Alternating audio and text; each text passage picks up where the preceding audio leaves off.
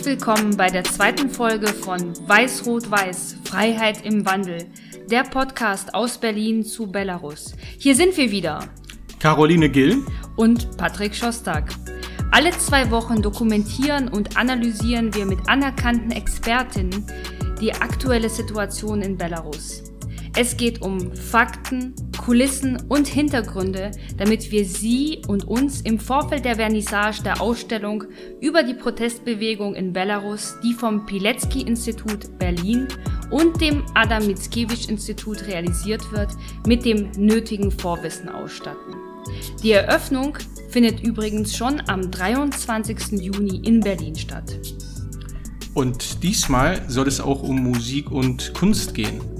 Als früherer großer Hip-Hop-Fan musste ich da nicht nur aus einem musikalischen Kontext heraus an von innen nach außen denken. So lautete der Titel eines sehr beliebten Rap-Albums von Curse aus den frühen 2000er Jahren. Warum nicht? Einfach so tun, als wäre die Welt immer fair. Warum nicht? Auch mal so tun, als wäre doch alles so gut und alles im Lot und keiner hat Not. Warum Auch wir fragten bei unserem ersten Podcast nach dem Warum, gingen aber umgekehrt vor, von außen nach innen. Von Berlin aus zuschauend wollten wir erstmal von Richard Herzinger wissen, warum Belarus überhaupt wichtig ist für den Westen. Ein Folterregime mitten in Europa. Wenn wir das hinnehmen würden oder auch nur mit Passivität und Gleichgültigkeit äh, begleiten würden, dann äh, würde sich das früher oder später auch auf uns niederschlagen. Um dieses Wissen sind wir nun reicher. Nun gilt es, das Land, über welches wir hier sprechen wollen, Belarus, besser kennenzulernen. Ja, Patrick, Musik ist schon mal grob richtig, aber das Genre ist heute ein gänzlich anderes. Vitali Alexeniuk ist seit der Spielzeit 2017-18 Chefdirigent und musikalischer Leiter des Abaco-Orchesters der Universität München. Als Preisträger des MDR Dirigierwettbewerbes 2018 dirigierte er bereits das MDR Sinfonieorchester, die Lucerne Festival Strings, die Staatskapelle Weimar, die Karlsbader Symphoniker sowie das Philharmonische Orchester Jena, Gotha, Lviv aus der Ukraine und Radec Kralove. Er wurde 1991 in Belarus geboren und erhielt seine musikalische Ausbildung am St. Petersburger Konservatorium. Später wurde Deutschland zu seinem neuen Zuhause, ehe er im Zuge der letztjährigen Proteste in Belarus den Aktivisten in sich entdeckte und ihm klar wurde, dass er eigentlich zwei Heimaten hat. Von ihm ist vor einigen Wochen auch das Buch Die weißen Tage von Minsk, unser Traum von einem freien Belarus im renommierten S. Fischer Verlag erschienen.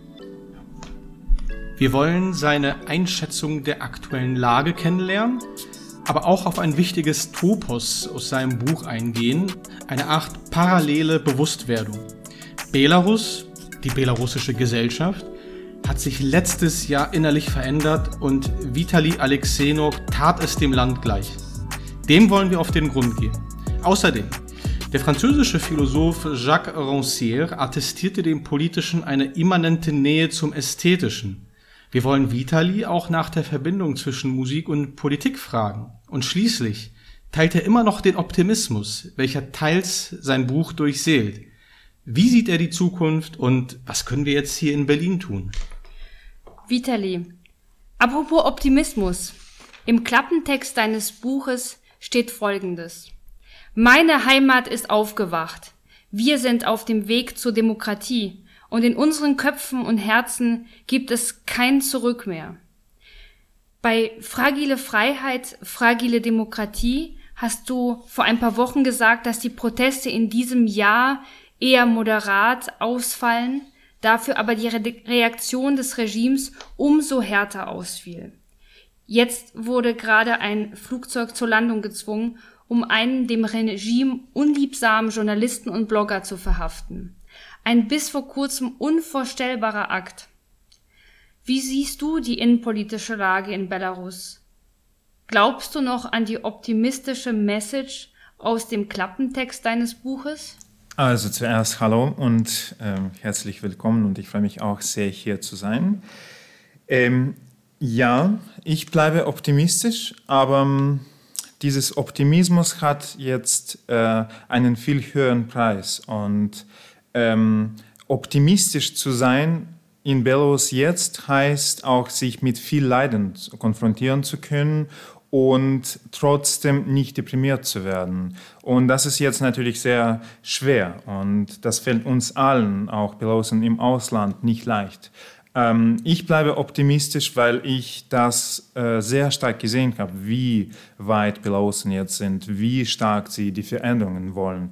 Natürlich sind die Repressionen noch stärker vielleicht. Also im Moment sind sie wirklich so gewalttätig, die versuchen alles zu verbrennen und Belarus wird ja zu einer Art verbrannter Erde, wo nichts mehr wachsen kann.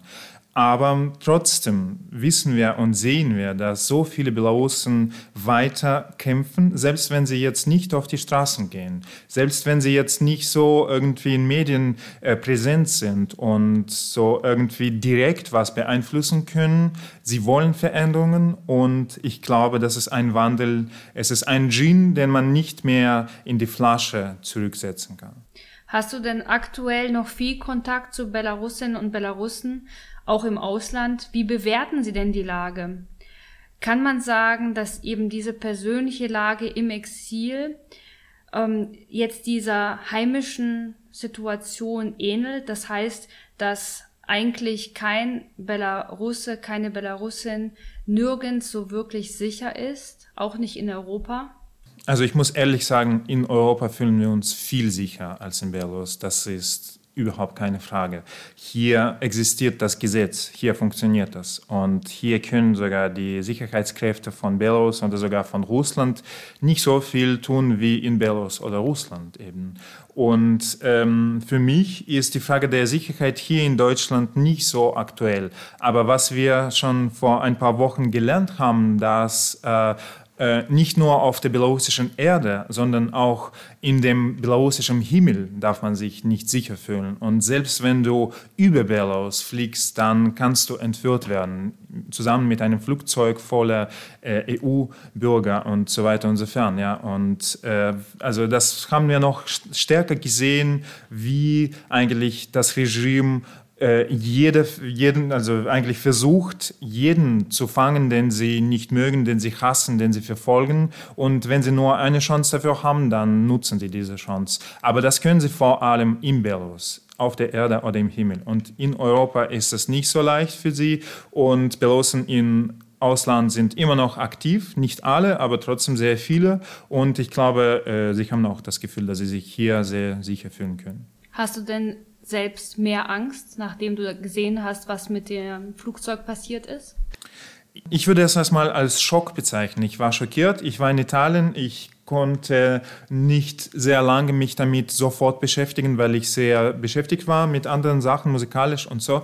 Und im Unbewusstsein blieb es sofort bei mir und den ganzen Tag da, als ich Proben hatte, musste ich nur daran denken. Und ja, das kann ich auch als Angst bezeichnen, weil ich dann verstanden habe, ja, man kann sich nirgendwo sicher fühlen. Das war eine Person, die von einer EU-Hauptstadt in eine andere EU-Hauptstadt, von Athen, Athen nach Vilnius geflogen ist. Und trotzdem wurde, wurde sie entführt. Also man kann sich dann weniger sicher fühlen in der EU, aber nur, weil es im belarussischen Himmel war. Und ja, ähm, damals hatte ich noch ein bisschen Bedenken und Angst, aber jetzt ist es klar, dass äh, die, es fliegt ja auch kaum was nach Belarus und der belarussische Himmel ist jetzt für EU geschlossen und das war auch ein bisschen ähm, Gegengift gegen diese Angst. Dann war es klar, okay, EU hilft uns und deswegen müssen wir nicht so wahnsinnig viel Angst haben.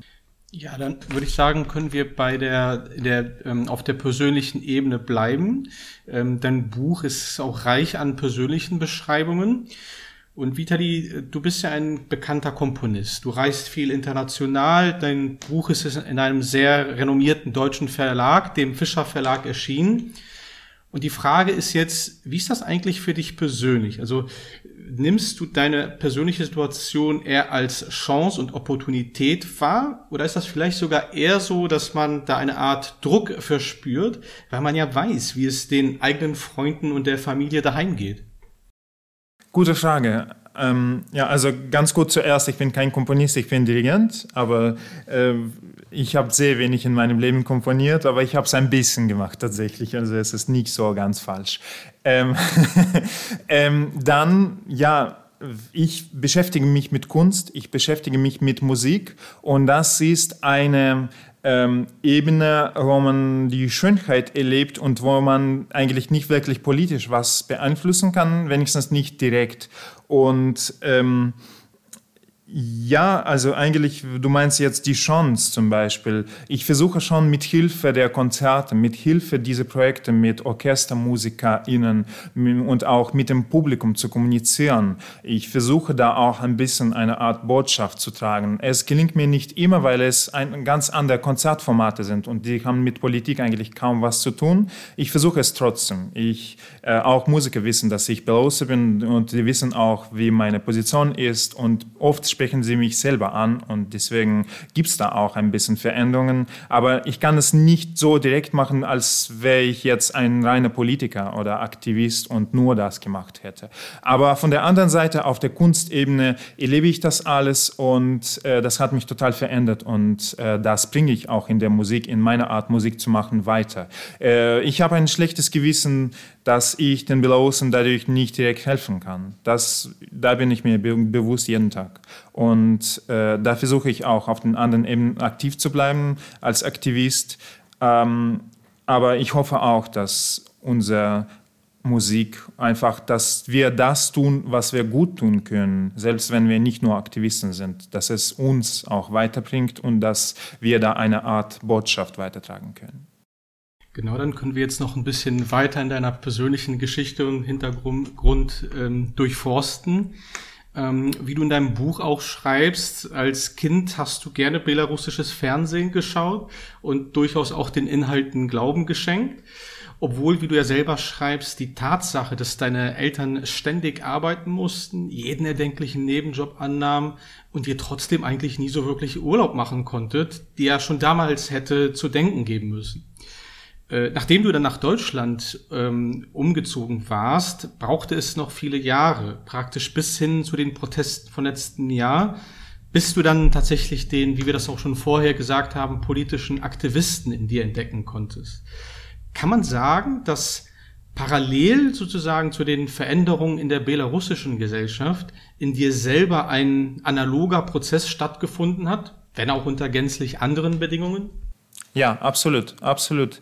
Ähm, ich lebe in Deutschland seit fünf Jahren, fünfeinhalb und ähm, ich kam noch mit einem Bewusstsein eines Menschen, der in einem autokratischen Land äh, äh, aufgewachsen ist. Und tatsächlich, als ich als Kind ferngeschaut habe mit meiner Oma oder mit meinen Eltern, ich äh, dachte, es sei alles normal, was da gezeigt wird. Und ich dachte auch, es sei normal, dass meine Eltern da tatsächlich keinen Urlaub hatten.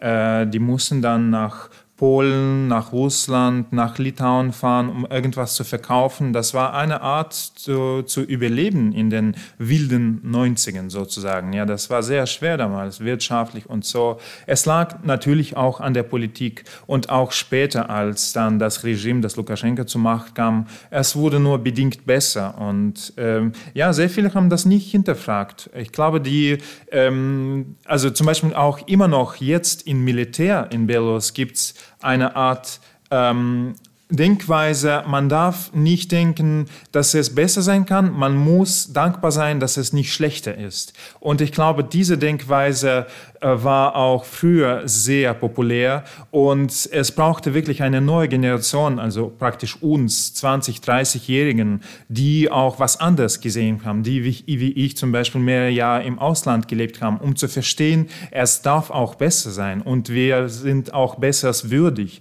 Wir können selber auch das Land sehr stark verbessern. Und als ich hier tatsächlich in Deutschland gelebt habe und weiterlebe, das hat mich sehr stark verändert. Ich habe verstanden, wie viel Wert jeder Mensch ist, wie viel jeder Mensch beeinflussen kann. Äh, ich habe es schon in meinem ersten Jahr in Deutschland gesehen, dass da irgendwie so kleine Demonstrationen mit fünf Personen stattgefunden hatten, das hätte ich in Belarus für lächerlich gehalten, dass sie dann irgendwie diese Menschen was wollen. Aber in Deutschland konnten sie was verändern. Und dieses Gefühl, dass jede Person was beeinflussen kann, das war wirklich sehr neu für mich. Und das ist für Belarusen immer noch ziemlich neu. Und ich glaube, erst im Jahr 2020 haben sie verstanden, wie viel Kraft jede einzelne Person hat. Und das hat aus uns eine sehr starke Gemeinschaft gemacht. Aber es ist eine Erfahrung, die noch sehr jung ist in Belarus. Es gab aber auch schon vor den Wahlen im letzten Jahr Proteste. Was hat den Unterschied ausgemacht, dass es genau im letzten Jahr dazu gekommen ist, dass die Belarusinnen sich als Einheit gefühlt haben oder wie du es beschrieben hast, dass jeder auch seinen persönlichen Wert und seinen Anteil an der möglichen Veränderung gespürt hat. Ja, es gab natürlich auch sehr viele Proteste davor. Es gab Menschen, die seit 1994, als Lukaschenko zur Macht kam, immer protestiert haben. Die waren auch sehr oft im Gefängnis und ja, einige wurden ermordet und die anderen sind vermisst immer noch. Es gab sehr viele Helden und Heldinnen, die dann dafür gekämpft haben, dagegen gekämpft haben. Ähm, in 2006 und 2010 gab es sehr starke Proteste. 2010 war ich selber dabei und ich habe es alles zum ersten Mal in meinem Leben so wirklich klar gesehen, wie es in Belarus eigentlich so funktioniert mit dem Gesetz oder mit keinem Gesetz. Und äh, in 2020 glaube ich, es sind sehr viele Prozesse passiert. Also es ist sehr vieles, hat sehr vieles stattgefunden. Zum einen tatsächlich neue Generation ist Erwachsene geworden, neue Menschen, die diese Angst abtrainiert haben, die in dieser Angst nicht so stark aufgewachsen sind wie unsere Eltern, die noch irgendwie auch die ähm, Repressionsangst von den Stalin-Repressionen noch geerbt bekommen haben. Ja, und bei uns ist das ja die Distanz schon deutlich äh, weiter und irgendwie haben wir auch viel mehr von der westlichen Welt oder einfach von der offenen Welt mitbekommen. Und ich glaube, also die Revolution, wenn wir das als friedliche Revolution bezeichnen, im Jahr 2020 war auch sehr stark dank der neuen Generation, dank den Menschen, die jetzt 30 sind oder Mitte 30, Mitte 20, die haben sehr viel, vieles beeinflusst. Das ist zum einen. Zum anderen, ähm, man darf die Rolle des Internets nicht unterschätzen, auch der Messenger ähm, der freien Medien. Das hat sehr vieles verändert. Im Jahr 2010, als es noch großen Protest gab, im Dezember 2010, gab es noch kein Telegram. Und es gab auch keine Telegram-Kanäle. Es gab keine Blogger, die wie Sergei Zichanowski schon seit eigentlich ein paar Jahren das Land oder die Menschen wirklich von ganz unten aufgewacht haben, die ähm, den Menschen das Wort gegeben haben. Und die anderen haben diese Menschen gehört. Und es war so wirklich, also solche Blogger haben dann ähm, aus diesen einzelnen Personen eine Art Gemeinschaft äh, gebaut. Und da haben die Menschen verstanden, okay, wir sind viele. Und das haben sie natürlich zuerst durch die Medien ähm, und äh, ja auch in, insgesamt verstanden. Und im Jahr 2020 gab es noch viel mehr Personen äh, wie Viktor Babarika oder Valery Zipkala, die dann tatsächlich eine Vision hatten und äh, auch als äh, Kandidaten äh, bei den Wahlen teilgenommen haben und sie haben auch sehr viele Menschen inspiriert und es war klar, es war in der Luft, dass sehr viele Menschen diese Veränderungen wollten. Ja, das, äh, was ich jetzt äh, wirklich spannend fand, auch an deinen Ausführungen, ist, ähm, dass wir irgendwie mittlerweile, glaube ich, daran gewöhnt sind, dass ähm, jede, jeder, jede zweite Schlagzeile über den negativen Einfluss der Social-Media-Kanäle auf die Demokratie ist und so weiter und so fort. Hier sieht man nochmal, da ist doch auch noch eine gewaltige andere zweite Seite. Absolut, absolut. Also ich, ähm, ich weiß nicht, zum Beispiel sehr viele Menschen, die ich kenne, halten oder hielten früher Sergei Zichanowski als eine Art Populisten, als eine Art Menschen, der, äh, also, den man nicht so gerne als Präsidenten sehen würde. Und ich hätte für ihn noch vor äh, einem, zwei Jahren niemals wählen würden. Und eigentlich jetzt wahrscheinlich hätte ich auch nicht für ihn gewählt. Aber ähm, er hat so vieles bewirkt in Belarus und er hat so vieles beeinflusst, eben auf der Ebene der Menschen, die ähm, ja einfach arbeiten, die irgendwo in kleinen Orten wohnen und die auch davor kaum Internet, äh, Zugang zu Internet hatten, aber die ein sehr schweres Leben hatten und immer noch haben. Und die kamen zum ersten Mal in ihrem Leben zu Wort durch diese Medien, dank diesen Medien. Und ja, in Belarus war es vielleicht das, was jetzt schon kritisch in, äh, in der westlichen Welt ist mit den Medien und Social äh, Networks und so weiter weiter. Bei uns ist es noch alles viel jünger und äh, es gibt auch sehr viel Positives dabei tatsächlich. Daher werden die sozialen Medien gerade auch massiv eingeschränkt. Eine andere Frage, kannst du dich denn daran erinnern, wann sich deine politisches Bewusstsein geformt hat? Wir hatten ganz äh, am Anfang darüber gesprochen, Patrick hatte das gefragt, am, was äh, Fernsehen geschaut, du hast eher ein Mainstream verfolgt. Wann kam es zu diesem Moment, dass du eben diese Einstellung, die du heute vertrittst, wann ist es dazu gekommen? Ich kann zwei Zeitpunkte nennen und das sind zwei Präsidentschaftswahlen, 2006 und 2010. Äh, 2006 war ich noch sehr jung, ich war, glaube ich, 15, äh, 16 und ähm, ich habe in der Schule Flugblätter gesehen, wo ähm, drauf stand, sozusagen, da gab es zwei Kandidaten, Lukaschenka und einen anderen. Und es gab einen Vergleich, dass Lukaschenka eigentlich keine Fremdsprachen hat, dass er auch bestimmte Lücken in seiner Ausbildung hat und so, also eigentlich Tatsachen. Ja, und dass der andere Kandidat dann tatsächlich was, also auch Fremdsprachen kann und auch irgendwelche, also auch intelligent ist und so weiter, also auch mit Beweisen. Und das war für mich das erste Mal, wo ich gesehen habe, aha, es gibt sogar andere Kandidaten. Und davor habe ich das niemals nachgefragt, dass in unserem Land auch andere Anführer zur Macht kommen würden. Und da habe ich angefangen daran zu denken, ja stimmt, seit, äh, also seit 1994 hatten wir niemanden anderen außer Lukaschenka. Und das war für mich das erste Aha-Effekt. Das, das klingt so naiv, das ist das war aber für mich wahr. Also davor habe ich gar nicht daran nachgedacht. Und 2010 waren die äh, sehr starken Veränderungen bei mir. Ich war schon in Minsk und ich habe das alles sehr stark mitverfolgt und ich war bei dem Protest dabei und all, all die Situationen, die Gesetzlosigkeit im Dezember 2010 und davor habe ich äh, mitverfolgt. Und äh, vor allem am 19. Dezember 2010 bei dem Protest war ich auf dem Platz unabhängig Unabhängigkeitsplatz und ich habe sehr viele Menschen gesehen und mit sehr vielen Menschen gesprochen. Und zum ersten Mal habe ich verstanden, es äh, sind nicht nur wir 19-, 20-Jährigen, die Veränderungen wollen, die einfach naiv sind und maximalistisch, sondern es gab auch sehr viele Rentner und Rentnerinnen. Es kamen Menschen mit Kindern, es kamen Familien, die mir sehr vieles erzählt haben von ihrem schweren Leben und von ihren eigentlich auch, ja, sie hatten keine Möglichkeiten, gut zu leben. Und das war für mich auch ein Aha-Effekt, dass es auch wirklich Menschen auf allen Ebenen in Belarus nicht gut geht. Und da war es wirklich ganz klar, dass es auch an dem Regime liegt. Du hast mir erzählt, dass deine Eltern weiterhin in Belarus sind. Wie schauen die auf dein Engagement? Ähm, die haben Angst.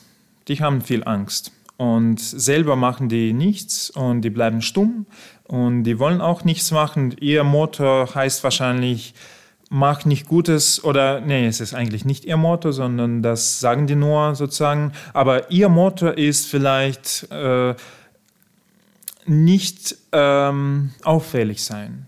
So wirklich irgendwo sich verstecken, dass man dich nicht merkt.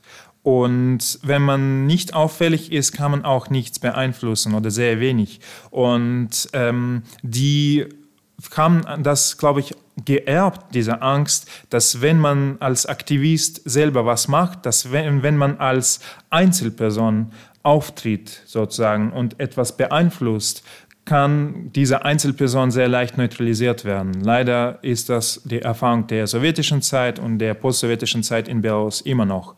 Und ich glaube, das haben sie auf einer sehr un starken, un tiefen, unbewussten Ebene äh, geerbt und die haben Angst, dass ich jetzt so aktiv bin. Und äh, ja, meine Mutter hat mir schon gesagt, wahrscheinlich kommst du jetzt nicht mehr nach Belarus, bevor, also während dieses Regime noch da ist, weil du zu stark oppositionell bist. Und das darf darf man ja in Belarus nicht.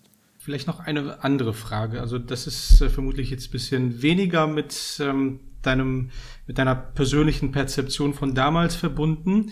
Aber äh, gut, mittlerweile hört man sehr viel über Lukaschenka, wer er ist, wie er als Präsident agiert. Vielleicht können wir ganz kurz nochmal das historisch ganz kurz aufarbeiten, wie es eigentlich überhaupt dazu gekommen ist, dass äh, Lukaschenka an die Macht kam. Also es war ja auch die Zeit der Transformation, die war ziemlich schwierig für den ganzen Ostblock, wegen den ganzen staatsmonopolistischen Betrieben, die damals pleite gegangen sind oder sie wurden halt von Oligarchen übernommen. Es gab viel Korruption. Das war, glaube ich, auch ein, ähm, ein Slogan von dem, mit dem, dem sich damals auch ähm, äh, Lukaschenko zu eigen gemacht hat. Mhm. Ja, also genau, während und nach der Perestroika äh, gab es eine sehr schwere Zeit, sehr schwierige Zeit in Belarus und eigentlich in allen postsowjetischen Ländern. Und es gab sehr viel Chaos, jetzt ganz einfach gesagt. Und ähm, das alte politische System wurde zerstört, das neue wurde noch nicht gebaut. Es kamen sehr viele Oligarchen, wie du sagst. Es, kam, es gab auch sehr viele Banditen, also einfach die Menschen, die schneller und stärker waren, so ein bisschen Wildnisgesetze. Die kamen dann zur Macht. Und äh, Belarus zwischen 1991 und 1994, als Lukaschenka zur Macht kam, äh, also ich war ja da gerade ein sehr kleines Kind, ich kann es jetzt selber nicht sagen aus meiner Erfahrung, aber so wie ich das weiß, ähm, das war ein Land der Möglichkeiten, aber das war auch ein bisschen ähm, ein Land der Utopie. Da kamen plötzlich verschiedene Kräfte ins Spiel, zum Beispiel Nationalisten, die dann die belarussische Sprache gepflegt haben. Ähm, die wollten da, plötzlich hatten sie eine Vision, dass jetzt endlich schaffen wir ein Land, wo Belarusisch gesprochen wird und so weiter und so fern. Und da gab es tatsächlich einen sehr starken Aktivisten, Zenon Pazniak, der lebt immer noch, der ist jetzt in den USA, soweit ich weiß, und der hat da sehr vieles beeinflusst, aber der war vielleicht viel zu radikal und er hat auch sehr viele Menschen, so Sowjetbürger, äh, erschrocken, dass er so nationalistisch war. Und deswegen haben nicht so viele für ihn dann am Ende gestimmt. Vielleicht war es ein Million von zehn Millionen, also, aber nicht alle. Und äh, es gab noch ein paar, aber vor allem Lukaschenka, der ganz klar aus dem Volke kam und eine Art Arbeiter war oder aus der Arbeiterfamilie kam, der von der anderen Seite war ein ganz typisches Beispiel für einen Sowjetbürger, der das Land wieder zur Ordnung bringt und so weiter und so fern. Also eigentlich ähm, in diesem Chaos haben sich die Menschen damals bei den einzelnen, einzigen fairen Wahlen in Belarus, also es waren ja nur 1994 eigentlich richtige Wahlen, danach war es alles nur eine Farce. Und damals haben sie für ihn gestimmt, weil er das Land angeblich weg vom Haus ähm, bringen wollte. Und sein Motto damals, 1994, hieß, oh, ich muss das ins Deutsche übersetzen, weg vom Abgrund.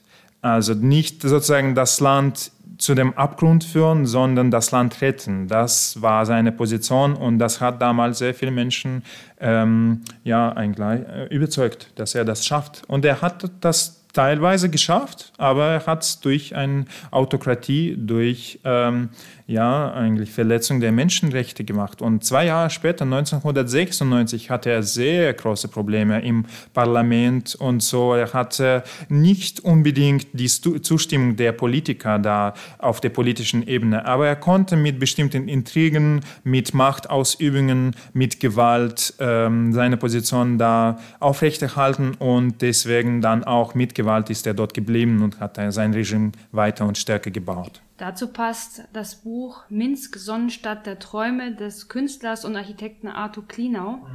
Der deutsche Experte Ingo Petz schrieb, dass dieses Buch eine Pflichtlektüre sei, um zu verstehen, warum, jetzt zitiere ich, Weißrussland bis heute eine Diktatur mit derart willigen Untertanen ist. In deinem Buch gehst du auf etwas ganz anderes ein, und zwar die Zeit des letzten Jahres, indem du ein hegelsches Moment der Bewusstwerdung erläuterst, den Kampf um Anerkennung in der belarussischen Gesellschaft. Würdest du sagen, dass die Diagnosen, die bislang gestellt wurden, falsch sind und dass es sich eben im letzten Jahr um die eigentliche belarussische Seele handelt, dass das erst hervorkommen konnte. So viele Jahre, also fast 30 Jahre nach dem Ende der Sowjetunion. Also ich würde das vielleicht doch nicht so romantisch formulieren. Äh, ich glaube, beides gehört zu der belarussischen Seele sowohl dieses Aufwachen, dieses unerwartete Aufwachen, dieses Bewusstsein, das wir davon nicht hatten, als auch diese Unterdrückung, dieses Leben, das Belarusen davor geführt haben, wo nur bestimmte Aktivisten tätig waren und der Rest blieb stumm und hatte Angst. Das gehörte, muss man das so offen sagen, auch zu den belarussischen Eigenschaften. Das gehört immer noch zu meinen Eltern, zu der Generation. Das ist leider ganz normal bei sehr vielen Belarusen, immer noch sogar. Also es gibt so bestimmte Prozentanzahl von Belarusen, die auch im Jahr 2020 nichts gemacht haben. Und und weiter Angst hatten und haben und ja auch quasi unpolitisch, apolitisch sind. Ja, aber was im Jahr 2020 passiert ist, das war eine Art ja, wie Wasser, das sehr lange Zeit irgendwo platziert wurde und plötzlich einen Ausweg fand. Und das war so, so intensiv, dass äh, dieses Wasser, der Strom der, der, des, der Protestbewegung so schnell alles befüllt hat unsere Köpfe, äh, unsere Straßen, das war alles wirklich von einem Gedanken durch, durchtränkt. Ähm, wir können was, wir sind was Besseres würdig und wir schaffen das. Und dieses Bewusstsein war neu. Aber ich äh, denke, es ist eine der Seiten von der belarussischen Mentalität, wenn man das so formulieren soll. Ähm, und diese Seite gefällt mir natürlich sehr und das habe ich nicht erwartet. Ich habe ja auch vor zehn Jahren Belarus verlassen, weil auch nicht zuletzt aus Frust oder aus, ja, einfach auch Hoffnungslosigkeit, die ich dort sehr stark erlebt habe. Und jetzt auch seit einem Jahr habe ich so viele Hoffnungen erlebt in Belarus, immer noch, selbst jetzt, wann so starke Repressionen stattfinden. Wir wissen ganz klar, es gibt Finsternis und es gibt Licht. Dieses Licht habe ich vor 2020 in Belarus kaum gesehen, aber jetzt leuchtet es sehr, sehr stark. Dieses Licht wird unterstützt von der Musik. Dafür schlägt dein Herz und im letzten Teil wollen wir darauf zurückkommen. Und zwar, welche Rolle spielt denn die Musik bei den Protesten. Kann man sich diese im letzten Jahr überhaupt ohne Musik, ohne die Lieder, die wir ja auch hier in Deutschland gehört haben, vorstellen? Äh, wahrscheinlich kann man das sich nicht vorstellen, weil es wirklich ein sehr starker Teil von den Protesten war. Ähm, wahrscheinlich gäbe es, hätte es auch die Proteste ohne Musik gegeben, aber das wäre dann viel Stille gewesen. Und äh, die Musik hat eine sehr, sehr große Rolle gespielt, spielt immer noch.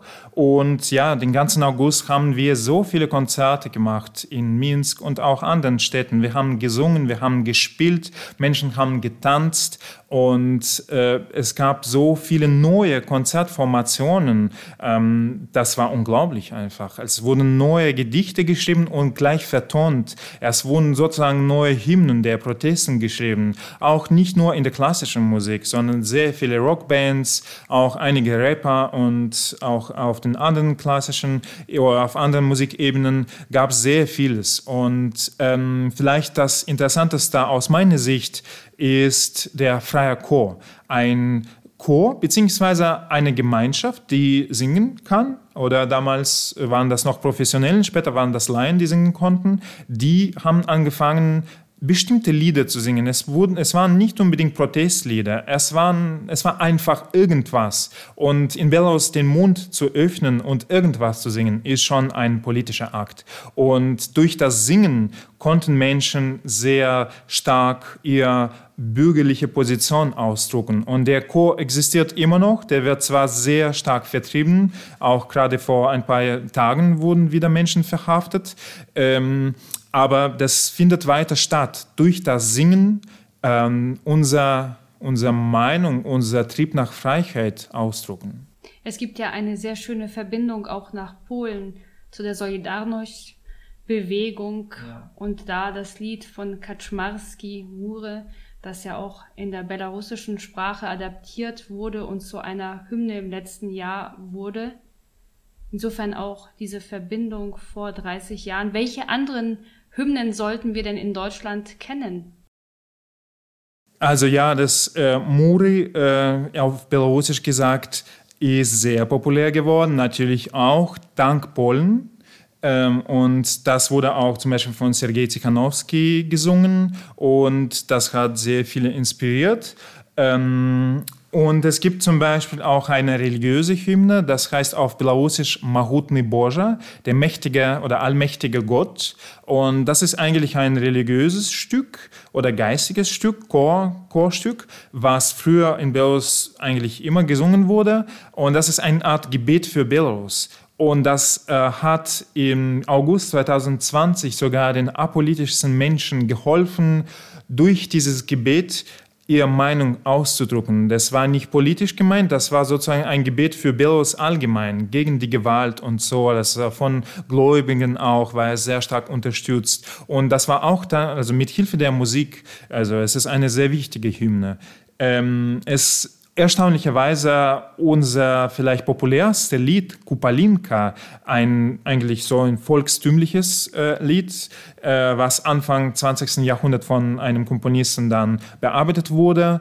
Äh, so kennen wir das. Ähm, das war davor wirklich vielleicht das apolitischste Lied überhaupt. Aber ich war dabei, als wir das angefangen haben, einfach zu singen auf den Straßen. Das war, glaube ich, so 13., äh, 14. August. Wir haben das zuerst gesummt, weil wir zeigen wollten, dass wir geschlossenen Mund haben, dass das Regime uns den Mund schließt. Und wir hatten keine Instrumenten dabei, weil wir sozusagen auch den, den Streik unterstützen wollten als Musiker und nicht mehr spielen wollten. Und wir haben dieses Lied ausgewählt, weil es ein sehr bekanntes Lied ist. Und irgendwann kam es dazu, dass es auch eine Art Bürgerstellung, eine Art demokratischer oder aktivistischer Akt ist, dieses Lied zu singen. Und für dieses Lied wurden Menschen dann verhaftet.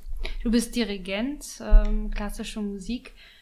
Welches Stück war es für dich letztes Jahr, das du gespielt hast? Und wenn du das hörst, oder vielleicht auch dirigiert hast, das heißt das Jahr 2020 für dich? Um, ja, ein paar Stücke. Die, es gibt so bei einem Stück eine direkte Verbindung, bei einem anderen gar keine offensichtliche Verbindung, nur in meinem Kopf, in meinem Herz gibt es die. Das erste ist die siebte Symphonie von Schostakowitsch. Das habe ich auch noch kurz vor der Pandemie dirigiert in München mit meinem Orchester. Und der erste Satz von dieser Sinfonie, also es geht ja dort quasi um, also eine der Beschreibungen von dem ersten Satz oder von der Sinfonie ähm, ist, dass die Faschisten Sowjetunion erobern und dann ein Thema entwickelt sich so und dann wird es zu Gewalt und so. Und ähm, also es geht darum, dass da ein Thema das Übel ähm, bezeichnet und äh, so wirklich das Böse. Und äh, auf den Straßen in Minsk wurde der erste Satz auch mal gespielt, und zwar von Regime. Und das Regime wollte durch die Lautsprecher, durch diese Symphonie zeigen, dass wir die Faschisten sind, dass wir die Oppositionellen mit unserer weiß-rot-weißen Flagge die Faschisten sind, die jetzt das glückliche Belarus erobern wollen. Also es war so absurd und surreal und das hat für mich dann sofort eine neue Ebene erreicht mit dieser Musik. Ähm, und das andere Stück ist die sechste Symphonie von Gustav Mahler. Das hat eigentlich so äh, direkt nichts mit Belarus zu tun, aber das war die Symphonie, die ich ja hundertmal im Sommer 2020 gehört habe und die mir so viel Kraft gegeben hat. Da muss ich nochmal nachfragen, wenn du diese Tage in Minsk so emotional erlebt hast, so beteiligt warst, Wie war es dann, in das Flugzeug zu steigen und wieder zurückzukommen, in die Sicherheit vielleicht, aber Abschied zu nehmen von deinem Zuhause? Sehr schwer, wirklich sehr, sehr schwer. Ich habe so, sogar mein Flugticket umgebucht, damit ich so lange wie möglich in Belarus bleibe. Und ähm, ich musste dann fliegen, weil, weil ich Verpflichtungen hatte, dirigentisch. Aber ähm, wenn ich das nicht hätte, ich wäre dort sofort geblieben, also wirklich so lange wie möglich. Und das war so eine Zeit, wo ich dachte, warum soll ich in Deutschland leben, wenn die Belarusen jetzt hier gleich, so wirklich diese Sekunden, diese Minuten so viel erleben, wie ich in meinem Leben davor vielleicht insgesamt nicht erlebt habe und wo ich wirklich auch gebraucht werde. Das war für mich sehr schwer, das Land zu verlassen. Und seitdem war ich nur einmal kurz, drei Wochen im Februar in Belarus und ja, also ich, ich vermisse das sehr und ja, es ist so schwer jetzt nicht dort zu sein und das ist eine, eine sehr schwierige Situation schon seit August eigentlich bei mir. Vielleicht zum Schluss dann noch, ähm, wir haben das letzte Mal auch äh, Richard Herzinger zum Ende hin gefragt, was denn seine Ideen oder Ratschläge wären. Äh, die waren äh, dann per Definition eher geopolitischer Natur. Äh, du hast jetzt ähm, Formen des Aktivismus in sehr vielen Bereichen genannt, also auch eben diese Rolle der Kultur, der Zivilgesellschaft, und so weiter und so fort. Und die Frage an dich jetzt, ähm, wenn du jetzt ein paar fixe Ideen nennen würdest, also auch für uns in Berlin oder in, äh, europaweit, was können wir tun für die Menschen in Belarus? Zuerst jetzt ganz allgemein.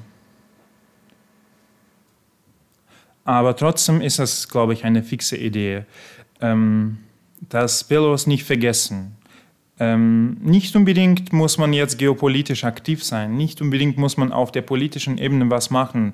Jetzt einfach als Zuhörer, Zuhörerin äh, einfach an Belarus denken, an Belarusen denken, in Belarus, im Ausland. Und wir sind wirklich eure Nachbarn. Wir sind nicht so weit, als man manchmal denkt. Es ist 1000 Kilometer, es sind eineinhalb, zwei Stunden mit dem Flugzeug. Jetzt vielleicht nicht mehr, weil es nicht mehr, nichts mehr nach Belarus fliegt, aber es ist nicht weit. Und ähm, Belarusen brauchen Hilfe. Belarusen brauchen Unterstützung. Belarusen brauchen Solidarität. Das ist, glaube ich, das Wichtigste, dass man daran denkt. Und dann finden sich die Wege. Man kann die Zivilgesellschaft in Belarus auf sehr vielen, viele Art und, Arten und Weisen unterstützen. Man kann durch Belarusen im Ausland sehr vieles bewirken. Wir haben eine Organisation, einen Verein in Deutschland gegründet, der heißt Rasam. Da sind wir auch ziemlich aktiv. Man kann da in Kontakt treten. Man kann äh, ja einfach also finanziell oder geistig helfen. Also es gibt sehr viele Wege. Ähm, Hauptsache, man soll es wollen. Und ich glaube, wenn man dieses Gefühl für sich bekommt, wenn man das versteht und spürt, dass wir nicht so weit sind, dass wir eure Mitmenschen sind, die auch Demokratie wollen, die auch in einem demokratischen Land wollen, äh, leben wollen und das Gesetz pflegen wollen, dann findet das Wasser seinen Weg. Ja, ähm, ich weiß nicht, ob du, Caroline, noch eine Frage hast. Ähm, ja, ich habe eine Frage und die bezieht sich auf den Titel deines Buches, Die weißen Tage von Minsk, unser Traum von einem freien Belarus. Es ist unser Traum. Aber was ist dann dein Traum? Interessant, dass du das ansprichst. Ähm, jetzt ein kleines Insight. Der Verlag wollte, dass äh, das Buch heißt Mein Traum von freien Belarus. Und ich habe dem Verlag sofort gesagt, das geht nicht, das, es, geht, es geht nicht um mich, es geht um uns, wir sind eine Gemeinschaft. Und äh, ich habe zwar unseren Traum beschrieben, aber das hat eine Person gemacht, ich. Ja, und ich bin ein Teil der Gemeinschaft. Das ist auch mein Traum. Das ist auch, ähm, da sind auch alles meine Hoffnungen und meine Wünsche.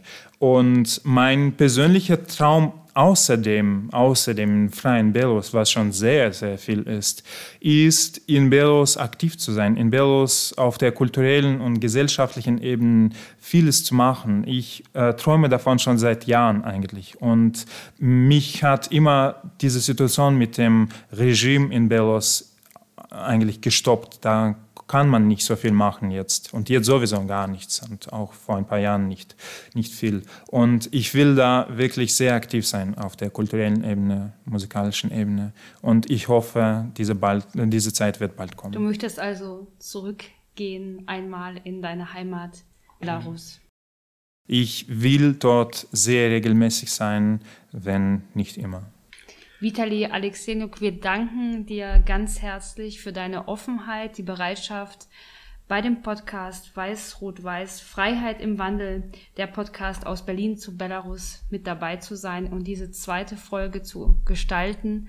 Wir wünschen dir alles Gute auf dem Weg. Du gehst in Kürze morgen schon in die Ukraine. Du bist viel unterwegs. Wir werden viel von dir hören, international. Da sind wir uns beide, Patrick Schostak und Caroline Giel, sehr sicher und hoffen auf ein baldiges Wiedersehen.